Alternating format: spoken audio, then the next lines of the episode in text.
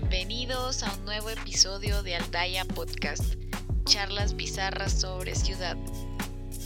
Un podcast sobre procesos urbanos y cultura pop.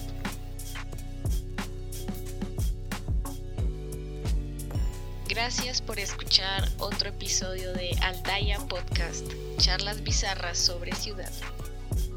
Sigue a Aldaya Podcast en todas las plataformas de podcast y en Instagram como arroba al.daya.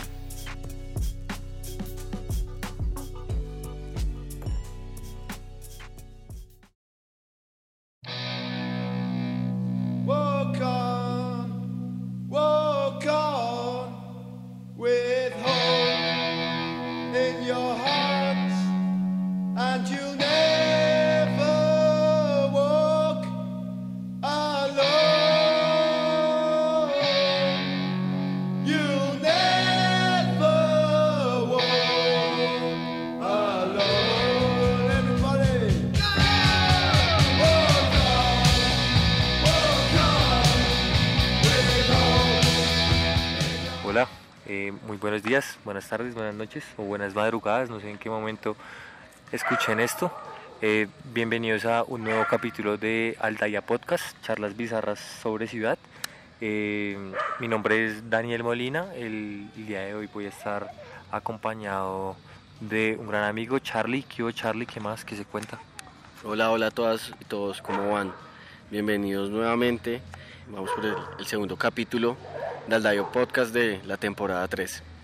Eh, bueno, un, un saludo a Angie, que es pues la directora de, este podcast, quien nos dio esta eh, bonita oportunidad de, de hablar sobre un tema que nos apasiona mucho a los dos, el cual es el fútbol, ¿no? Un tema un poco, digamos, controversial eh, muchas veces y de la ciudad, obviamente, y también de la arquitectura, que pues es nuestra, nuestra profesión, tanto la de Charlie como, como la mía.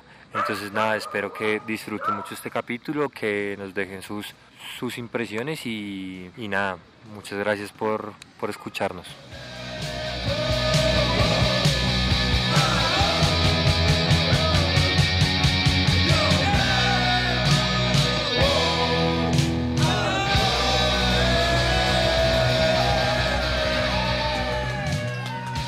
Que vamos a hablar hoy entonces de fútbol, arquitectura, ciudad, bueno, de un montón de temas, ¿sí no, Dani? Barras, ciudad Barras, ciudades, muchas ciudades. ¿Y cómo empieza el fútbol? Vamos a empezar con la historia, ¿no? Yo quería citar aquí unas frases una- que me parecen bastante interesantes, citando a Antonio Gramsci. Primero que dice que el fútbol es un reino de la libertad humana ejercido al aire libre. Y pues me parece interesante, ya lo vamos a ver más adelantico, porque es interesante, ¿no? Por el origen mismo del fútbol en el siglo XIX. Y también algo que encontramos un texto de Fernando Carrión. Él es un profesor de Ecuador y él dice que el fútbol solo existe en la confrontación de distintos. Lo interesante de la condición del fútbol es que los equipos tienden a representar la pluralidad de la sociedad en la que están inscritos. O sea, ya nos bota algo muy interesante de cómo leer el fútbol, ¿no? No solo desde el deporte mismo, sino de cómo pues atraviesa la forma de pensar la ciudad, la forma de pensar la sociedad, la forma de pensar muchas cosas. Además, también como última cita, el fútbol que se practica en un lugar tiene una armonía con la forma en que se piensa y se vive en ese espacio. Porque, bueno, y esto lo dice es Pacho Maturana, que se juega como se vive. Vea que, vea que yo eh, hace un tiempo hablando con un amigo sobre eso y de cómo es la forma de jugar fútbol de los colombianos, ¿no? Que siempre se ha asociado como al toque, a la horizontalidad, ¿no? Muy, muy diferente como, por ejemplo, al, al juego inglés que es más, que es mucho más vertical. Aquí nos, nos gusta tocar, volver, que sacarnos a uno, que montar un pase filtrado, sí, como mucho más pausado. Y siento que eso también tiene mucho que ver con la forma en cómo vivimos en Colombia en general. Pero bueno, eso como anécdota. Volviendo un poco a lo que usted mencionaba, que me pareció bastante interesante, Charlie, sobre lo que decía Gramsci sobre el fútbol y la libertad, es muy interesante porque, mm, porque el fútbol, como usted me estaba contando ahorita, eh, nace como una forma para distenderse, ¿no? Como para relajarse entre trabajadores, no sé. Recordemos que esto se crea, pues se, se nace como en esta era de la revolución industrial en Inglaterra y pues sí, como todo el trajín que, que, que representa esta época para la historia y pues como el fútbol llega para los trabajadores como una forma para ellos poder ser libres, ¿no? Tal cual, tal cual lo que usted dice, Dani. De hecho es muy curioso porque cuando empieza el fútbol era como más una relación con, con el campo. O sea, no se vivía tanto en la ciudad. Primero, pues, cómo estaban conformadas las ciudades en esa época, ¿no? Eran ciudades pequeñas y todavía la modernidad es la que trae esta urbanización. Entonces, antes se vivía en el campo y además eran unas batallas campales, era una vaina tremenda. Primero no había reglas, ¿no? No había tiempos, no había una manera de determinar, bueno, hasta aquí llegó el juego y, no solo en la forma de jugar, sino también a nivel ético, ¿no? O, o bueno, a nivel, ¿cómo llamarlo? Sí, a nivel moral. ético, moral, porque no, no vamos a dañar a los demás. Como Gerardo Bedo ya. sí. Hasta donde pues llegaba el juego, digamos, ya hasta donde ya era como otra cosa, ¿no? Ya era como una batalla campal. Y es una transición interesante que pasa ya más adelante, finalizando siglo XIX, entrando siglo XX, que pues ya se lee como un deporte con ciertas reglas y además entendiendo que, que pues es un juego para sublimar más bien cosas, lo que usted decía, el tiempo libre, ¿no? Más bien para utilizar el tiempo libre y no como para, para, para volverse mierda. Claro, cl- no, y pues digamos también partiendo de que el hecho de que es un juego, es un juego, pues tienen que haber dos partes, ¿no? Entonces se, se empiezan a, a crear bandos, ¿no? Lo que usted nos contaba que, que decía Carrión, que es, un, es una enfrentación entre distintos, ¿no? Entre personas distintas, si se quiere, que tienen diferentes gustos, bueno, no sé, diferentes profesiones, por ejemplo. Entonces, digamos que primitivamente se jugaba partido de marineros contra partido de carniceros, por poner algún ejemplo. Entonces esto ya nos, nos empieza como digamos a, a crear como bueno, entonces si los, si los marineros ganan el partido, pues entonces los marineros van a gozar de, de que, no sé, de una mejor fama, de que juegan mejor que los carniceros, sí, eso es como un poco cómo se va creando esta rivalidad, digamos, en, en los sectores populares, ¿no?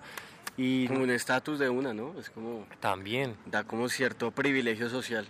Claro, porque digamos, imagínense que, por ejemplo, no sé, a, a un, par- un equipo de abogados, así tan ellos muy refinados, pierdan contra un equipo de, no sé, huevón, en voladores. Pues sí, eso va a ser duro para ellos, ¿no? Y es lo que pasa cuando pierde nuestro equipo o cuando gana nuestro equipo también, ¿no? Ya para traerlo a, a los tiempos actuales y pues como para que ustedes puedan entender un poco, nuestros oyentes, pues también por qué es que el fútbol crea tanta pasión en las personas, ¿no? Y porque todos nos sentimos identificados con algún, con algún color o con alguna cosa, y- pero bueno, esto ya lo iremos profundizando más allá. Quisiera volver ahorita un poco que usted mencionaba en que el fútbol, en el que en el fútbol se, se hacía, digamos, menester como crear algunas reglas para que esto pues funcionara así, para que no fuera un despelote. Tal cual, de hecho es como una transición fuerte, lo que hablábamos de cuando se vuelve un juego y más adelante un deporte. Porque el juego, muchas veces los juegos que, pues que incluso uno tenía en la infancia, pues muchas veces eran sin tantas reglas, sin, sin tanto adorno, ¿no? Pero pues cuando ya se vuelve un deporte es algo que ya Claro, y ya, Ya tiene y como ya digamos juegan normativa. No, y, y empiezan a aparecer las competencias, los premios, ya se vuelve una cosa Claro. más seria. Entonces se hace necesario como crear cierto tipo de reglas. Y De esto, hecho- ah, esto, digamos, como que nos hacía pensar en nuestro oficio como arquitectos, ¿no? Porque entonces, digamos, intentamos como crear un paralelismo entre el oficio del entrenador de fútbol y el oficio del arquitecto, ¿no? Claro. porque digamos la arquitectura delimita, ¿no? Crea, crea fronteras y, y, digamos como que es- especifica ciertos movimientos de nosotros, del cuerpo, dentro de determinado espacio que nosotros mismos diseñamos, ¿no? Claro. Un entrenador también de cierta forma tiene que hacer lo mismo, porque digamos tiene un campo pues gigante, muy grande, en el que tiene que enfrentarse a otro equipo, tiene que llegar a la otra cancha y meter un gol. Pero pues digo, eso así como yo lo digo, será muy fácil. Pero es todo un proceso en el que pues no sé, hay muchos espacios, muchos tiempos, se, se delimitan ciertas zonas del campo, por ejemplo, eh, no sé, las 5 con 50, el área grande que le pertenecen al portero, ¿no? Es una zona de, pues sí, como de, de mucho tráfico, si se quiere, y pues digamos que ahí podemos O sea, es encontrar... como, pensarse el entrenador también, como un diseñador entonces, ¿no? Como alguien que escribe sobre papel ciertos movimientos, ciertas líneas, o sea, literal las líneas, cuando se habla de todo tipo de formaciones, el que juega por una banda, o sea, se empieza a jugar con trazos y movimientos que se van replicando y que los jugadores son los que lo tienen que traducir, ¿no? O sea, cogen como ese diseño, tal cual como un arquitecto, cogen lo que hay en papel y lo Sí. plasman en algo tangible, algo que se ve que se está moviendo, que, que está creando, que está que tiene como un objetivo en lo en lo práctico. Claro, total, y pues digamos que allá es como la, la interpretación del jugador, ¿no? Del mapa que le monta su entrenador y que él tiene que, que traducir en el, en el campo y cumplir su función junto con los demás compañeros. Es tal vez un poco lo que nosotros buscamos al diseñar un espacio en el que nosotros buscamos qué es lo que queremos que haga que hagan pues las, las personas, ¿no? Claro. Dentro dentro de ese mismo espacio, ¿no? Que termina siendo como un, un mapa.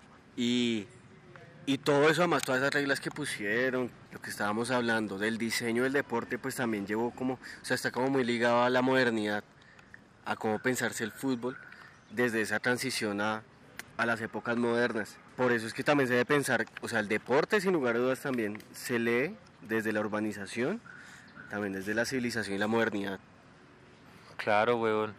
Digamos, para, para hablar de eso, yo siento que podríamos ya hablar ya un poco en el contexto local. No, no local, digamos, aquí en Bogotá, sino aquí en, en Latinoamérica, hablando un poco pues sobre el cono sur y cómo llega el fútbol aquí a, a América del Sur.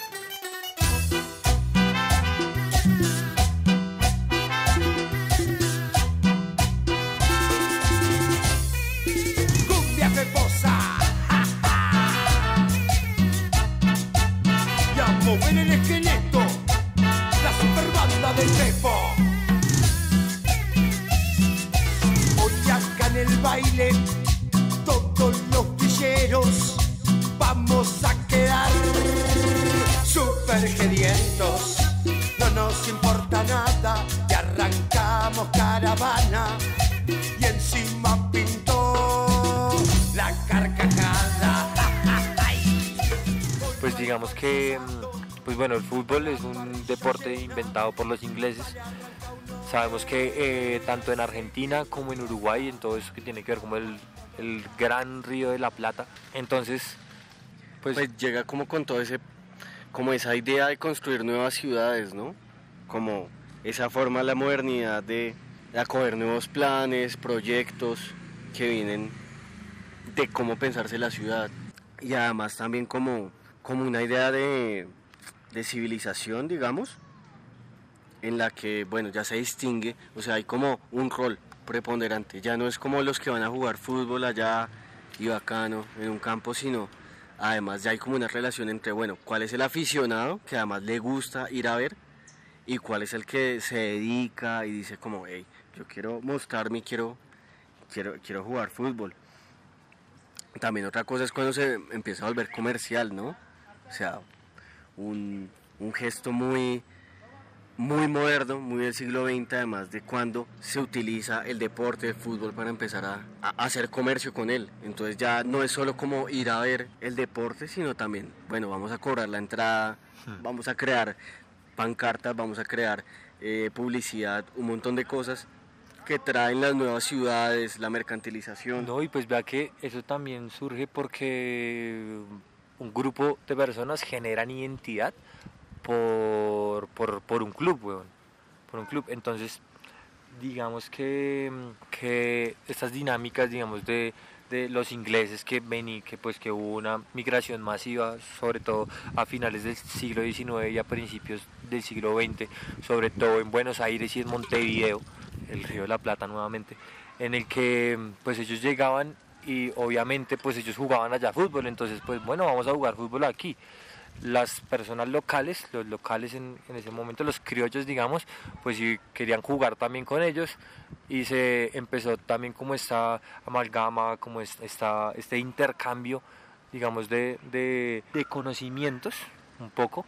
Y, y, vemos también pues cómo se van creando ciertas asociaciones o instituciones alrededor de de, de, no sé, como de ciertos círculos sociales o territorios dentro de las ciudades. El mayor ejemplo, el ejemplo más conocido puede ser Boca Juniors, ¿no? Que pues toma el nombre del barrio de La Boca. Se crea toda una identidad alrededor de, de eso, alrededor de La Boca. Entonces tú llegas a La Boca y, solo encuentras paredes amarillas y azules, todos son hinchas de Boca. Eso también tiene un contexto muy, digamos, ya... De apropiación, digamos, ¿no? Del barrio. Es como, de este barrio salió tal equipo y, y si uno vive en este barrio se siente como muy identificado con los colores, con los jugadores, con un montón de incluso hasta con símbolos, las... digamos, símbolos que hay detrás de lo que es un club, porque un club igual maneja lo que son las barras, también maneja un montón de símbolos.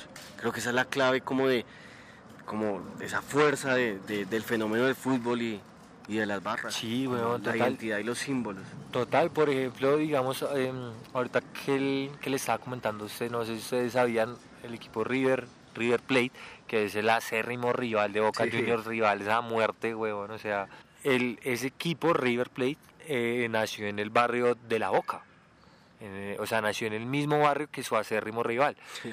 Solo que, pues bueno, el, este barrio, pues para contextualizarlo, es un poco, es un barrio, digamos, un poco marginal, un poco de clase baja, si se quiere, eh, en Buenos Aires, ¿no? Y River es todo lo contrario, o bueno, como lo que hay detrás de la imagen de, claro, de River, pues son ¿no? los, como los son millonarios. Los millonarios, weón, Sí. son los millonarios.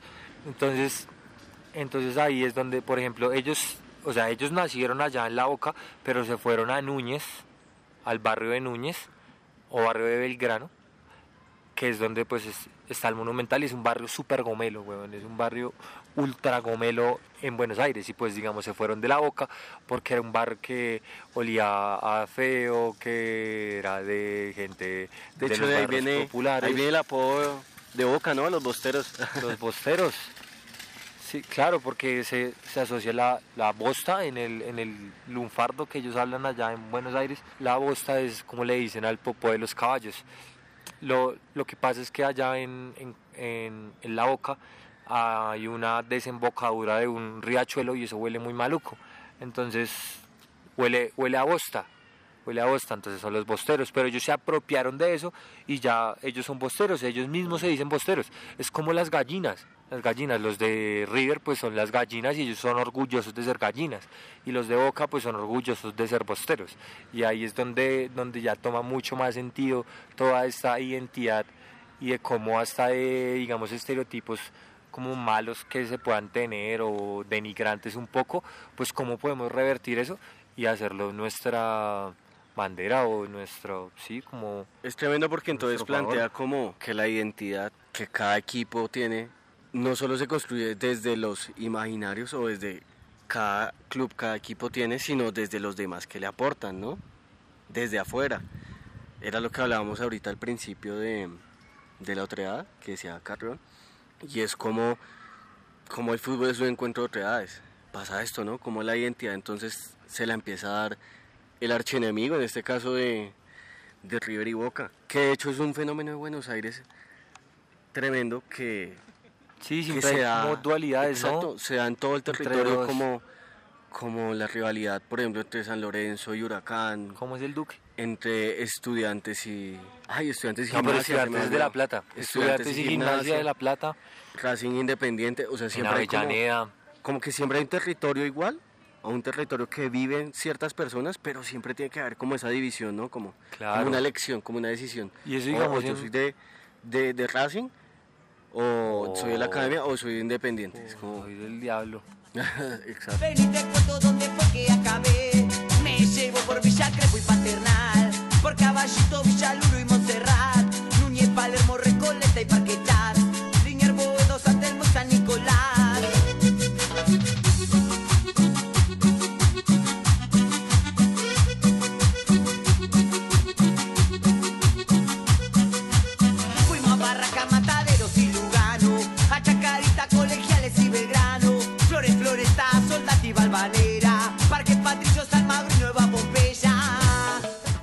Entonces siempre hay como un, Sí, un ¿no? lugar Y- de vivir el territorio eso es igual, un pero fenómeno, eso es un fenómeno muy, muy porteño, muy de Buenos Aires, ¿no? En el que en el que ya no es la ciudad, digamos, como aquí en el caso de, de Bogotá, que está Millonarios y Santa Fe, sino que allá ya es por barrios, ¿no? Allá, o sea, digamos acá no hay un equipo de San Cristóbal, no hay un equipo de Suba, no hay un equipo de Engativá, como si lo es allá, como si lo hay allá, ¿no? por Y- cada barrio hay como un equipo. Claro, y hay cantidad de, de- de estadios y eso, eso como que esos mismos estadios y la ubicación de ellos empiezan a crear fronteras dentro de la ciudad, en el que ya usted empieza a decir, bueno, este barrio es de los rojos, ah, este barrio es de los verdes, o cosas así, weón, como que, pues yo me imagino, ¿no? Porque, mm, pues también lo que hablábamos ahorita del, del caso de, de Huracán, de Hura- Huracán. Parque Los Patricios, ¿no? El- que les dicen los quemeros, porque Está en Parque Patricios. ahí cerca era el, como el, el botadero, el quemadero de basura de todo basura. Buenos Aires. Entonces siempre hay como un, un reconocimiento de, bueno, ¿dónde está la cancha de Huracán? ¿A qué barrio pertenece? San Lorenzo le dicen los cuervos también porque nació como de un tema del, del padre Lorenzo Maza, eh, donde se identificaban todos los, creo que eran jesuitas, si no estoy mal, son de más que la sí. comunidad jesuita. Ah, sí, porque el Papa padre, ahorita. exacto. El Papa, es de, el Papa es jesuita y el El Papa es de San Lorenzo. Papa es cuervo. Es cuervo. Soy de siempre la. siempre una de identificación. Tomamos vino. Siempre una en identificación fuerte con, con, con lo que hay en, en el territorio. Pero eso es muy porteño. A mí me parece muy curioso porque es muy de Buenos Aires. Oye, pues, identificarse vea. con ese barrio. Pasa con otras ciudades muy diferentes. No sé, por ejemplo, Río o Montevideo es diferente. Sí, ¿no? Y digamos también, por ejemplo, siguiendo ah, hablando de, de Bu- de Buenos Aires, ah, mira, hay barrios que llevan el nombre del ba- ah, hay- equipos, perdón, que llevan el nombre del barrio en su nombre, ¿no? Digamos Boca Juniors, Club Atlético Boca La Juniors, Boca. Club Atlético San Lorenzo de Almagro, barrio de, Almagro. Y, y pues todos se identifican con cierto lugar dentro dentro de la dentro de la ciudad. Digamos Huracán pues Parque Patricios no sé Vélez Arfiel con Liniers. Ya digamos Chacarita o sí ya digamos equipos que ya son más barriales que no tienen tanta repercusión digamos mediática como como Boca River Independiente Racing o San Lorenzo, que son los equipos más grandes que sí ya, ya se salen de este fenómeno barrial y ya empiezan a ser hasta un fenómeno mundial, huevón, o continental, o bueno, nacional allá en Argentina. También hay muchos equipos ba- barriales, equipos chicos, equipos de barrio, que sí solo son de barrio, digamos, Lanús, Quilmes, sí, como equipos así mucho más pequeños, pero siempre, siempre hay una identificación con un lugar, con un barrio, con una zona de la ciudad siempre es algo muy, muy de allá. Y que yo creo que también puede, puede, puede pasar lo mismo, digamos, en, como usted lo mencionó ahorita, en ciudades como Montevideo y Río de Janeiro, ¿no? Que pues también son bastante Sí. futboleras. En Río es un fenómeno bastante interesante porque, bueno, primero, Río salta como a, ¿cómo llamarlo? Al estrellato, ¿no? Con el Maracaná, en el- se construye en 1950 para el Mundial de Brasil, que además pierde, es como una de las infamias del fútbol brasileño, Oiga, ¿no? yo no sabía que lo habían construido para ese Sí, mundial. fue para el, para el 50, tal cual. Y van y pierden contra Y Uruguay. perdió ahí, en el Maracaná, contra Uruguay la final. Entonces, claro, se, se manda al estrellato como Río, ya ciudad futbolera, ciudad que tiene para construir una infraestructura gigante, pues recibirá el fútbol mundial. Además también hay otra cosa, pues Río además del fútbol que es tremendo, porque está Flamengo, Fluminense, está Botafogo, Vasco. está Vasco da Gama. Además, pues es, es una ciudad que es muy conocida mundialmente por el tema de el carnaval, la samba. Entonces siempre se pelea con esas identidades y más que pelearse siento que se han fusionado. O sea, es lo que mencionábamos que hablábamos de ahorita, cómo se vive, cómo se juega y se juega como Sí. se vive, ¿no? El fútbol brasileño no podía ser más carnavalero, más Claro, tropical No, pues no hay, que- no se puede. que otras ciudades, porque lleva como todo eso en las venas, la cultura de Río de. Janeiro está muy presente como el tema de todo musical ahí y tropical. es- no, y vea que tam- o sea, puede pasar lo mismo con, con cada lugar donde se juegue fútbol.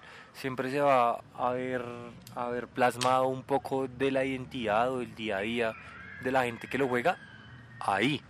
Por ejemplo, mm, obviamente el juego bonito se asocia, o sea, digamos, cuando usted ve un, un video de Brasil del 70 o el Brasil del 2002, que hay de fondo? Hay una samba, hay una samba, ¿no? Y digamos, ¿cómo juegan los argentinos? Yo siento que los argentinos juegan muy, muy garra, weón, muy... Voy a matar por cada balón, weón. Pero depende, allá es una discusión brava, porque por ejemplo el, el, el equipo del 86 sí, era un equipo, Pero este también, weón, por ejemplo, Bilardo, ahorita también. la época de Bilardo era como ganar, lo único importante era ganar, que también muestra cómo es la condición del argentino, ¿no? de puta, ¿no? Era como hacer trampas. Una vez contaba una anécdota, marica, me acordaba, ¿Cuál, una la de- anécdota la del? Pecoso. No, el Pecoso Castro porque Bilardo alcanzó a dirigir el Cali, Mm. acá en Colombia. Y el man decía que de esa época fue antes de haber dirigido a Argentina en el 86, que el man les daba agujas para que ellos las, las escondieran en la pantaloneta y apenas fueran a Ay, tirar al otro. a hacer un tiro libre, pum, chuzaban a los otros. Y, y man era médico y decía, pero es que eso no le hace daño a nadie, nadie se va a morir por, un, por una chuzada de, de una aguja. Es que pero es- pues ganar es ganar. era Es la- que también, es muy, también es muy folclórico, weón. Es que sí, por eso es que el fútbol es tan bonito, marico. Por eso es que el fútbol es tan bonito. Porque no se piensa a sí mismo, sino se piensa también de diferentes maneras. Se piensa como desde lo social, se piensa desde el, desde el territorio, como hemos venido diciendo. Se piensa incluso desde lo político, ¿no? O sea, qué tan políticamente correcto es hacer eso, pues no sé. Algunos dirán, o, o yo pienso la verdad, que pues el fútbol como en la sociedad no existe, no, no hay justicia. O sea, siempre va a ganar, siempre va a tender a ganar el equipo del país con mayor economía, el país que tiene más para invertir, O la ciudad que tiene más para invertir. Pero pues el fútbol se juega ahí y desde que no haya como, como un pensamiento, una violación a, los derechos, pues, pues el fútbol se juega también a ganar, es ganar un poco, ¿no?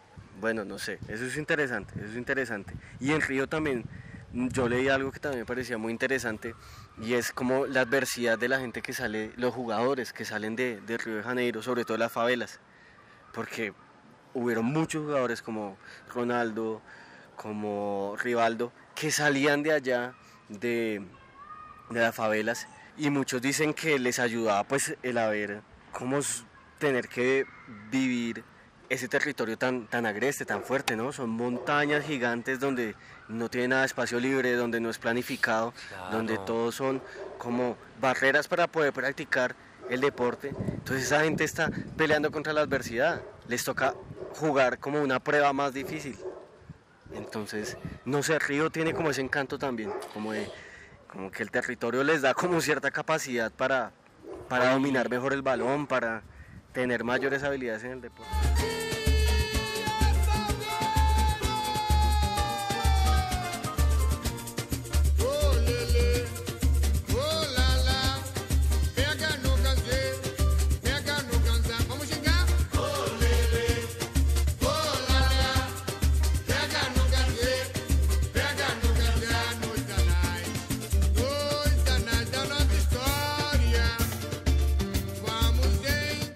Vea que, mm, no, y, y- y eso también le da como mucha picardía, ¿no? Como ese sabor de barrio, Claro. de... Sí, como el barrio latinoamericano, weón. La, la picardía, el... Sí, el cómo, cómo te va a ganar, te tengo que ganar. Y digamos también es muy, es muy curioso, weón, que mm, so- sean muy pocos los jugadores de fútbol profesionales que vengan de cuna de oro. Que, Sí. que vengan de cuna de oro. La mayoría de los jugadores en general vienen de, de un origen humilde. Digamos, si hablamos de jugadores que sean, pues que vengan de, de una familia, digamos, con plata, se podría hablar de Diego Forlán, eh, de Kaká, creo que Kaká también viene de, de familia luquera. Pero en general, la mayoría de los jugadores crecieron en el, en, en el barrio, en el peladero, weón. Digamos, usted va a ver allá el pie en Valderrama, en Pescadito, en su, en su barrio, su barrio Pescadito, en Santa Marta, Santa weón, Marta. pues allá que jugaban descalzos en el peladero. Y allá es donde, allá fue donde se formaron, en el barrio. De hecho. Maradona alguna vez le preguntaban y él decía, ¿por qué, por qué a él lo buscan los, los políticos? Y él decía, es que yo tengo una ventaja. Y es que ustedes políticos son públicos, yo soy popular. O sea, hay como un tema del futbolista y lo que es todo el mundo del fútbol como que se acerca mucho a, la identificación del barrio, de lo popular. Eso es muy bacano, muy interesante y es como una idea que está presente ahí en el fútbol también, ¿no? Es como, como una capacidad de, de igualar esas injusticias que hay en un territorio, en una sociedad, que se pueden romper así sea por un, eh, eh, en un partido, se pueden romper en un campeonato. Pero bueno, Charlie, hablemos de Bogotá, ¿o qué? Bogotá, claro. Aunque Pues, eh, Bogotá la vive diferente. O siento Sí, que es muy distinto. porque llegó un poquito tarde. Acá, Claro, no, y porque, llegó tarde acá digamos, todo siempre, ha estado muy, todo siempre ha estado muy influenciado por, por Argentina, sobre todo. Tanto como ahorita en el fenómeno de, la- de las barras bravas, si se quiere decir de algún modo, como pues al principio de nuestro fútbol, que pues el primer torneo de fútbol aquí fue en el 48 y pues la mayoría, digamos, venían, la mayoría de los jugadores pues eran jugadores argentinos, hubo una huelga ya de jugadores y muchos se vinieron, se vinieron acá, pues no sé, puedo hablar del caso de Millos, en el que mm, pues venían muchos jugadores de allá del Río de la Plata, ¿no? Vino, vino Pernera, vino Di Esteban, eh, Cosi. Julio Cosi, Néstor Raúl Rossi, Amadeo Carrizo, sí, siempre, siempre muy influenciados por Un el, embajador, digamos. por el Río de la Plata. Eh, y pues eso, digamos, genera aquí una, o sea, es una dinámica completamente distinta, porque pues aquí claramente no se vive con el fervor que se vive allá, pero digamos los fenómenos... Aunque también se acerca a eso, ¿no? Como la- el fútbol o lo que da como el inicio es como esa modernidad de gente extranjera que viene de otras ciudades, de otro sí. continente, incluso a, a decir como, bueno, ¿cómo nos podemos pensar nuestras tradiciones con el choque de lo que hacíamos acá? Porque aquí igual teníamos también una historia desde la época, la, obviamente antes de la colonia y después de la colonia llevamos todo un proceso que justamente después de la época del, de 1819, del tema de, la, de la independencia, pues se empieza a buscar eso, ¿no? Como referentes de otras partes, ya no nos sentimos españoles, ya, ya no somos como una colonia conquistada, sino bueno, cómo nos pensamos, que eso influye en el fútbol, como usted está diciendo, los jugadores que vienen, las inversiones, el hecho nomás de llegar el fútbol acá a, Colombia, a Bogotá, sino además de cómo se piensa la ciudad, llega la época republicana de la arquitectura y eso también influencia en cómo pensarse el fútbol y pues la sociedad, claro. Claro, ¿no? Y pues digamos aquí solo hay dos estadios, ¿no? Partiendo por ahí. El estadio de techo primero era un hipódromo.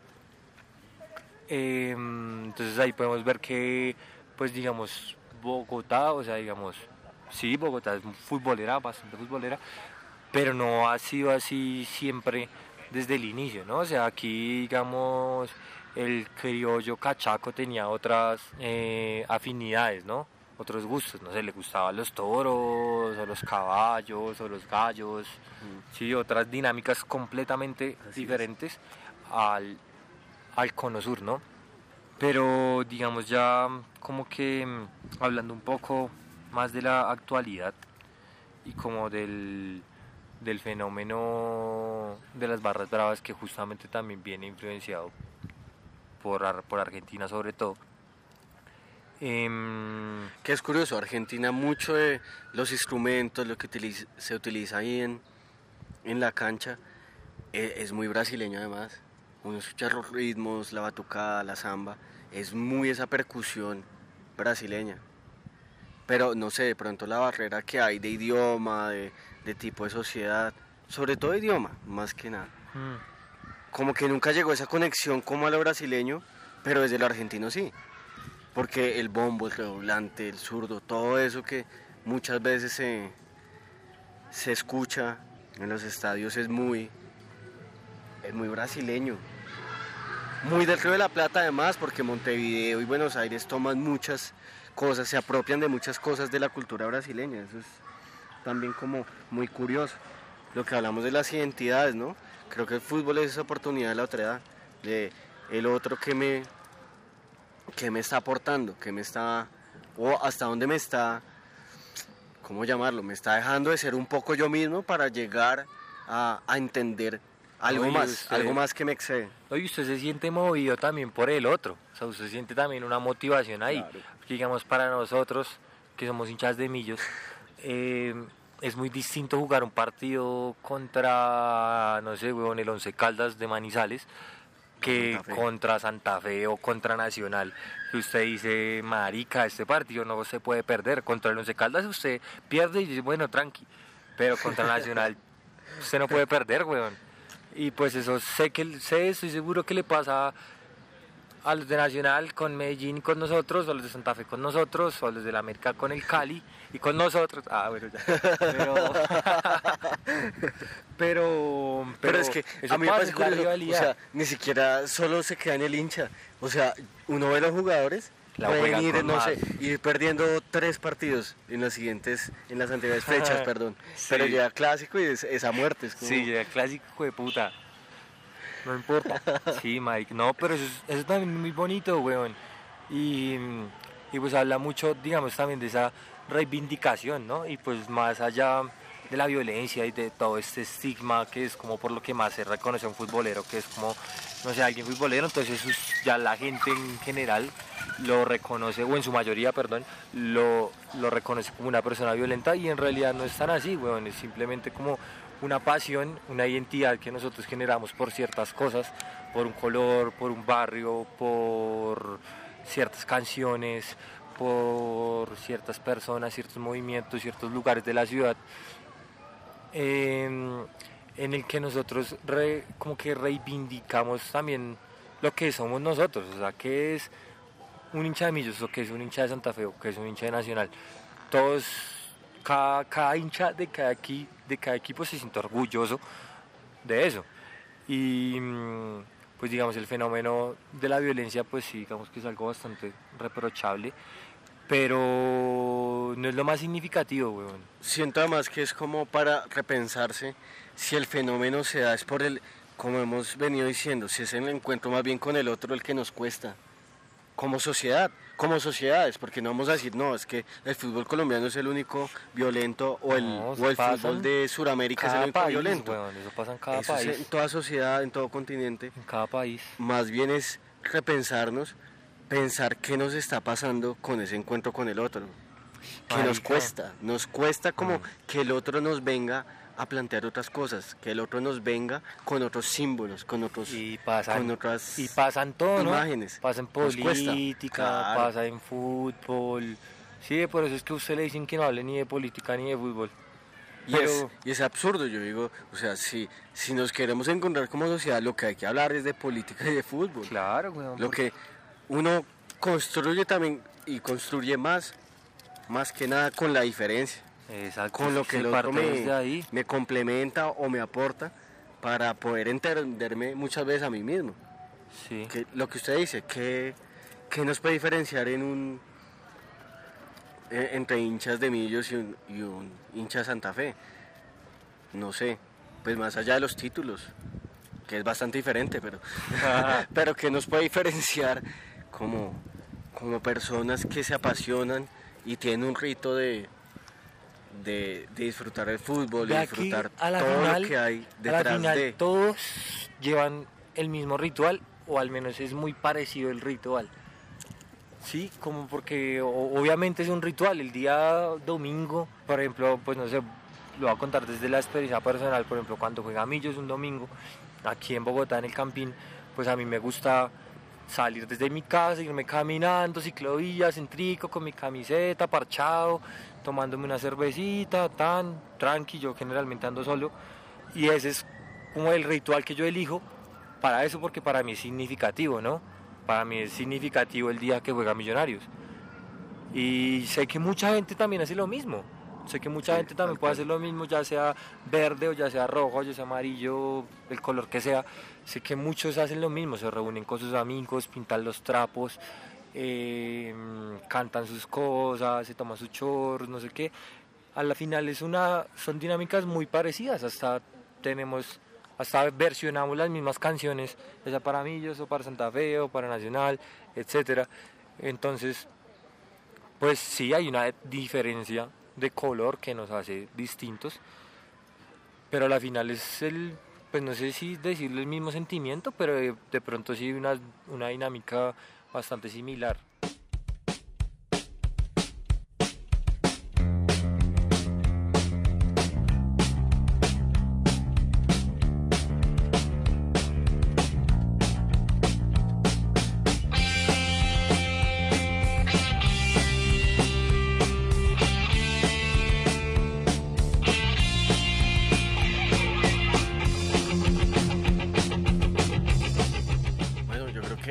Conclusión podemos hablar de, bueno, primero y creo que como más importante que llegamos a, a este capítulo es como lo que mencionábamos al principio, de que el fútbol solo existe cuando se confronta lo distinto, los diferentes sectores sociales, las diferentes formas de pensar, los diferentes símbolos y colores, está totalmente presente en lo que es el juego del fútbol.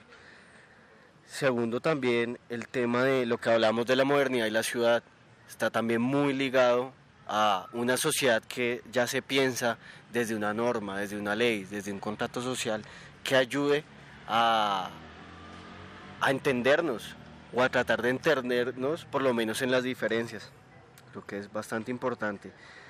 Y también, obviamente, cómo se da el fútbol acá en, en Latinoamérica, que es muy diferente.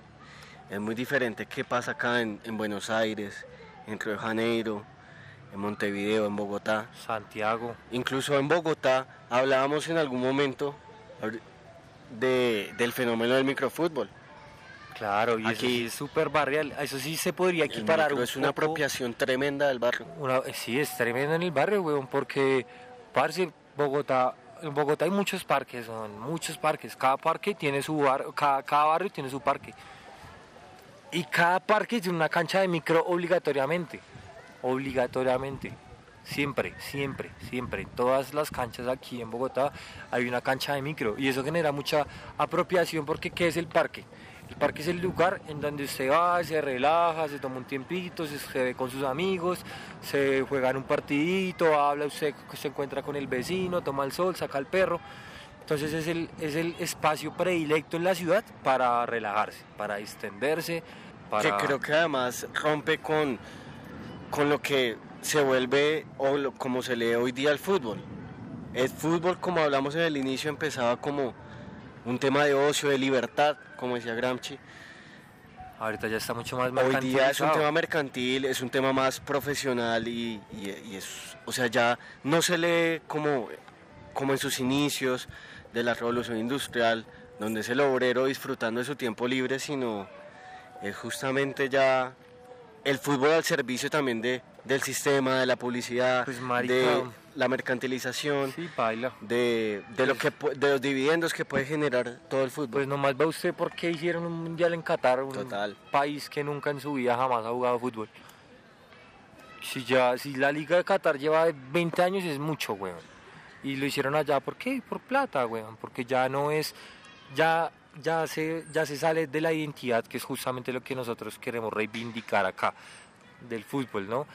Y, Y digamos, que yo digo personalmente, yo celebré el título de Argentina, me pareció muy bacano. claro, weón, Messi. Aguante latino.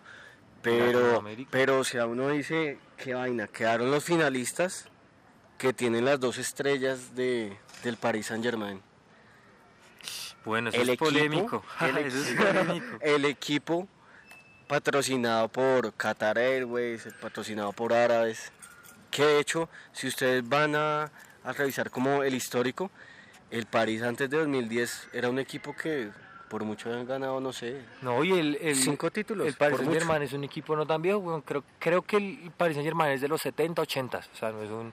Pues bueno, eso ya se puede decir, eso ya es un tiempo considerable, pero no es el tiempo que pueden llevar otros equipos.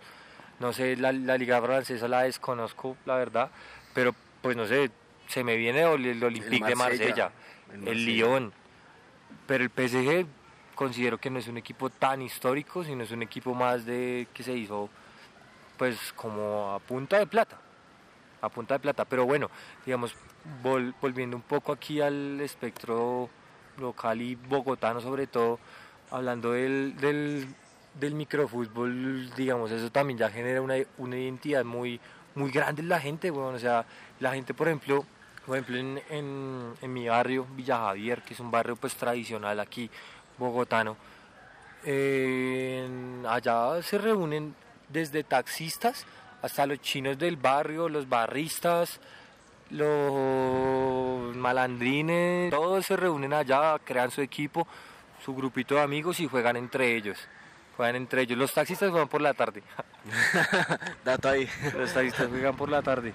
Y, y pues eh, también se crea una, una dinámica que pues como que crea una identidad en el barrio, es un evento, es un evento para el barrio. Van- la gente vende sus tinticos, sus aromáticas, que los dulcecitos, que no sé qué, que va a jugar el equipo de los tal, tal, uff, breve, Está chinos- fuera toda dinámica de lo que puede ser el Millos y Santa Fe. Bueno, Exacto. Bueno, y la Sí, equidad, pero, está fuera Eh. como de ese comercio de comprar la camiseta en la tienda Adidas original, y- Epa. sino está como en, o sea, vimos el barrio y, y el, el chino que está jugando ahí de, de portero, yo lo conozco hace cinco años, o sea, a- algo mucho más cercano, ¿no? Sí, huevón.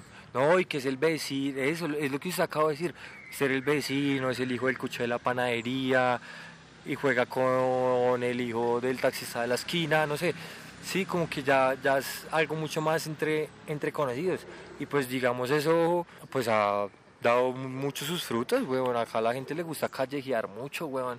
Y juegan mucho, parce. Y Colombia es el campeón, o sea, es el más veces campeón de micro Marica, mundo. John Pinilla, ¿quién juega como ese man, Panadero nadie. también, es tremenda la, la- la banda de micro. La banda de micro en Bogotá, weón, el micro en Bogotá se- se- es una cosa seria, weón, es una cosa seria, es una cosa muy seria. Y ahí volvemos al choque. Creo que el micro representa más, digo yo, o, o me arrojo a decir eso, el micro puede representar más a Bogotá, pero ¿qué es lo que da más plata?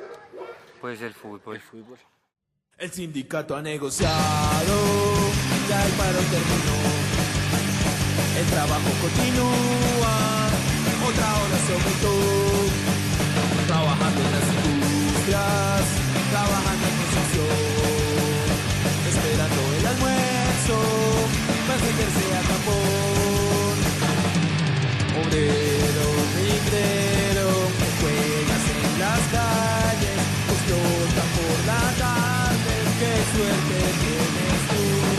Ser obrero, migrero, tu conciencia de clase, que para tus puntazos, que cerdo eres tú. Sindicato a negociar. El fútbol, no, y el micro, pero es que es ya lo que usted, ya lo que usted dice, weón, porque el micro ya se, ya se queda, ese sí ya, ya no trasciende más allá como a esas esferas mercantiles, en el que, en el que, uff, tan, a mí lo patrocina Adidas, a Santa Fe, Umbro, bueno, ya no es Umbro, pero sí, es que hasta eso pasa, ¿no? Por ejemplo, Millos reidentificado con Adidas, Nacional con Nike, con Nike, eh, Santa Fe con Umbro, ¿sí? Y, O y lo mismo, la camiseta, cuando cambiaron la camiseta de Millos, ¿qué pasó? De ser Pepsi a Andina fue como... Uy, Claro, pero a claro la- porque fueron como 15 años de, de Pepsi. no, Pepsi. pero, pero aquí a mí la andina me gusta pues porque es pues solo por el nombre, porque es andina, Bueno, porque es andina. porque es andina. Y porque sí, No, yo estoy diciendo, no, yo estoy diciendo que sea Blanca bueno o malo. que alumbra los Andes. yo estoy diciendo bueno malo, no, yo estoy diciendo que es como, o sea, ya había como una identificación en la imagen, como de, uy, Con el Pepsi, la claro. bolita, el Pepsi. Aunque ahí tomaba mierda. Pero, Pero bueno, sí. crea, cuando uno va al estadio, solo era Pepsi que servían. No, y nomás ahorita, ahorita con esa andina que sacaron con el escudo, weón. Eso, usted, le, usted ve una, yo veo una andina de esas en la nevera y la compro. sí, hay una identificación. Pero bueno, el micro tiene eso. O sea, creo que está exento de que todo lo que puede viciar un espectáculo. no, y, no, un deporte, que- un juego. hablando de eso, nos, nos lleva a pensar aquí ya es mucho, es mucho más real mucho más sensato. Es mucho más sensato, o sea, pues no va, obviamente no va a generar la pasión que le genera a la gente ir a ver a Millos o a Santa Fe al estadio, pero sí es, es el juego, o sea, es la, es la representación en realidad del juego como en su, en su fase más primitiva, más, más real, por decirlo de, de, de alguna manera, marica, incluso, weón, pille que por ahí cerquita donde yo vivo, una vez iba para mi casa, y ahí por la Nueva Santa Fe, eso es, ¿cómo se llama ese barrio? Eso se llama Santa Bárbara, ahí, ahí cerca de las cruces. Ahí hay una canchita, ahí hay una canchita y ahí juegan resto, juegan resto, hay unas gradas, es, es grandecita. Marica, y estaban cantando el himno, weón, o sea, llegan, hacen el mismo protocolo que hacen en un partido, llegan los dos equipos, caminan por un pasillito, se abren uno para un lado, el otro para el otro, y cantan el himno de Colombia y el himno de Bogotá, weón. Los dos equipos, weón, de micro, los de barrio. Y vea la hinchada nomás, digo yo. ¿Quién va al Nevesio? ¿Quién va a alentar a a Santa Fe? Es como, como bueno, el parche que ya se ha generado a través del equipo. Pero los que van allá al, al partido de micro son como, no sé, la mamá del jugador, el panadero, el hermano, el primo, la los novia. socios, los como- amigos, los del barrio. Eso me parece muy bacano porque, además que es gratis, o sea, no está, no está atravesada porque usted tiene que pagar una boleta, que, que eso es otro tema. Eh, la entrada al estadio, ¿no? O sea, está totalmente dividido como si usted entra a Oriental, es porque tiene cierta, cierta capacidad adquisitiva. Si entra Occidental, Tiene si entra a la Sur, si entra a Norte, es como... Sí, claro. O sea, hay una división de la sociedad. Pero allá se mezcla, es como, como más Epa. desde la emoción, más desde la cercanía, que, que por el poder adquisitivo. Entonces es como muy interesante también lo que puede llegar a, a generar el micro No, y, y también. como fenómeno. Y también que lo puede jugar cualquiera. Lo puede jugar cualquier persona. O sea, pues obviamente ya se crean equipos. Y si usted juega mal, pues Y no ligas puede entrar al equipo, sí. ni puede entrar a la liga.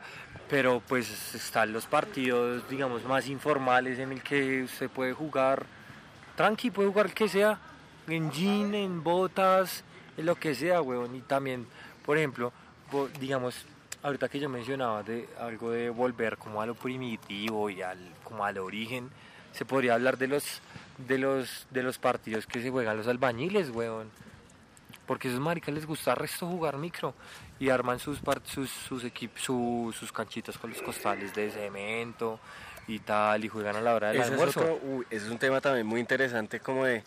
También micro permite que usted, no sé cómo llamarlo, pero juegue con la ciudad, juegue con los elementos de la ciudad, porque usted arma una canchita con, no sé, con el ladrillo, con el costal.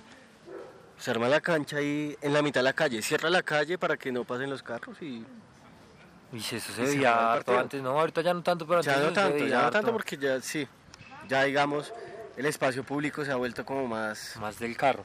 exacto. Antes eso se veía bastante. Pero antes era bastante de poner la piedrita y cerrar la mitad de la, de la calle como una banquita, como jugar banquitas. No, y vea que eso es lo lindo, o sea, eso es lo, lo que digamos la gente que siento yo, que hay mucha gente que yo conozco que le tiene como tirre al fútbol, weón, como, como desprecio, como desprecio y digamos es entendible, digamos, por las dinámicas de violencia de las que no queremos hablar. Pero dicho pues todo lo que hemos dicho, siento que hay muchas cosas mucho más significativas que le dan mucho valor a ese juego, porque es el juego del pueblo, es el juego de la gente, es el juego más popular. Y Así pues nada, es. digamos, la, la, la invitación es a, es a eso, a que la gente que va a fútbol no es gente O entender el fenómeno del fútbol pues en todas sus aristas, como en Claro. todos sus actores además. Claro, ¿no? Y pues la, la violencia, digamos, también surge también por eso de enfrentarse con un distinto, con alguien que le gusta otra cosa que a mí. Creo que esa es, sí, esa es la parte a mejorar. Tenemos que Pero... entender que debemos mejorar la relación con la otra edad antes de pensar y, y, y contener todos los males que puede tener una sociedad en lo que es el fútbol. No, y las identidades, weón, todo, la, la identidad, porque es lo que hablábamos ahorita, todo es muy, muy parecido, todas las dinámicas son muy parecidas en los distintos colores. Entonces, pues nada, la, la invitación es a eso, a que, a que vivan el fútbol con, con respeto, con mucho amor, sobre todo, el fútbol es muy, muy bonito. Y ya no se den cuchillo, no se den cuchillo. Si se van a agarrar, dense puños.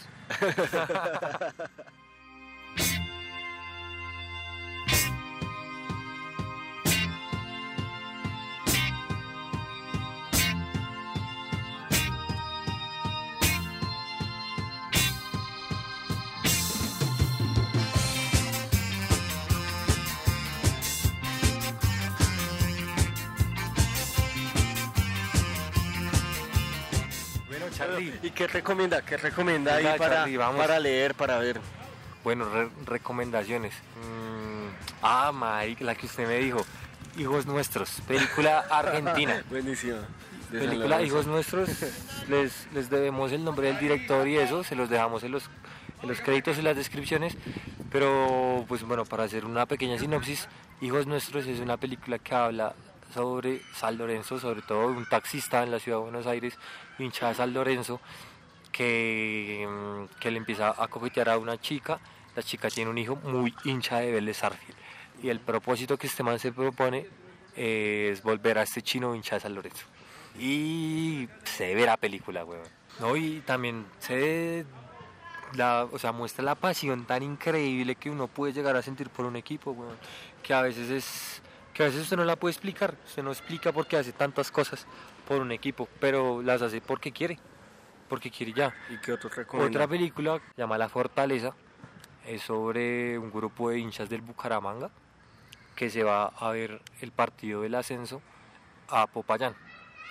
Y pues muestran cómo, qué es lo que tienen que hacer ellos, cómo se consiguen la, la plata, cómo se van, qué llevan, en qué se van, cómo, cómo viven ellos, pues como toda esta travesía y pues también muestra, siento que muestra todo lo bueno y todo lo malo que hay dentro de- del fenómeno del barrismo aquí en Colombia.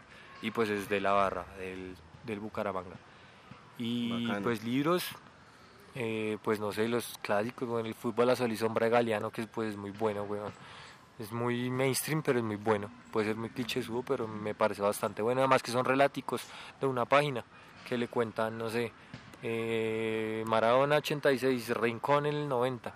Cosas así como muy puntuales que también le da mucho significado am, a la pasión.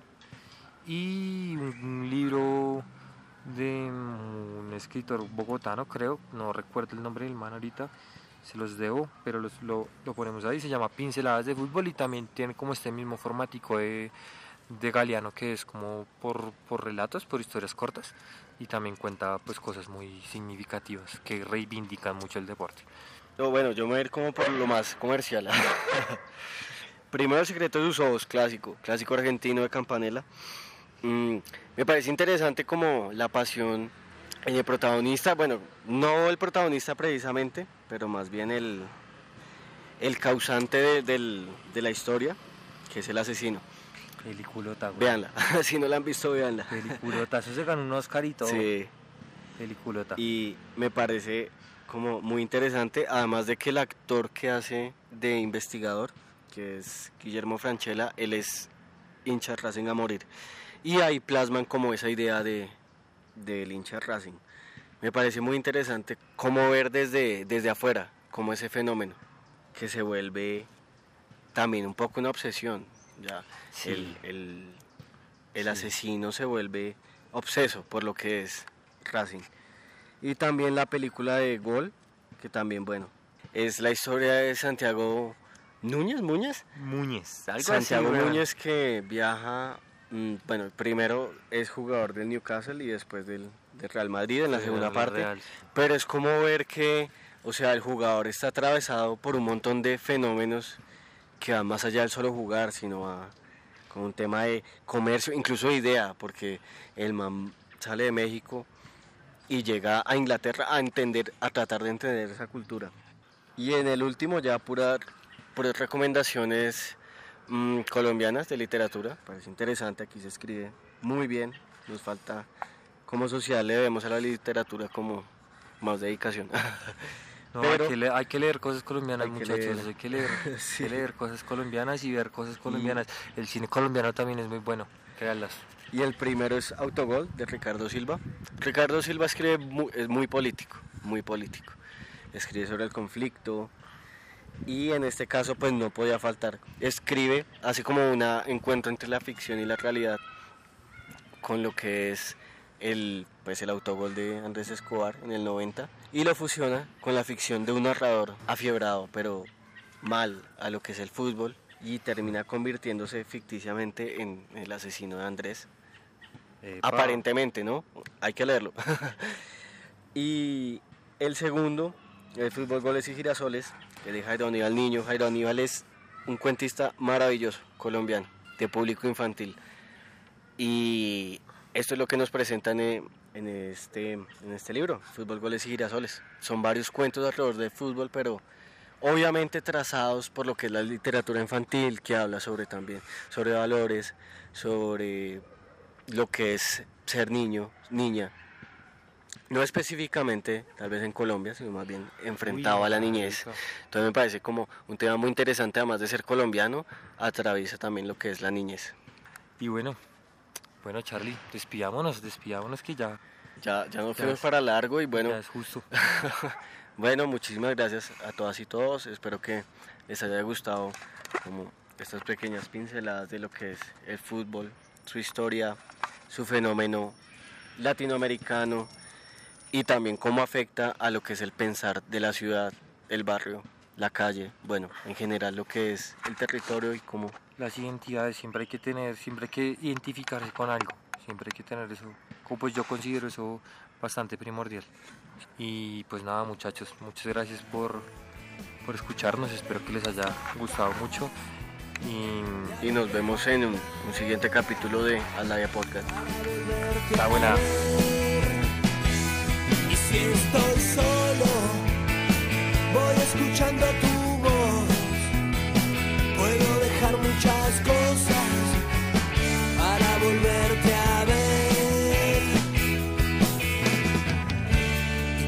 llega la noche, me late el corazón.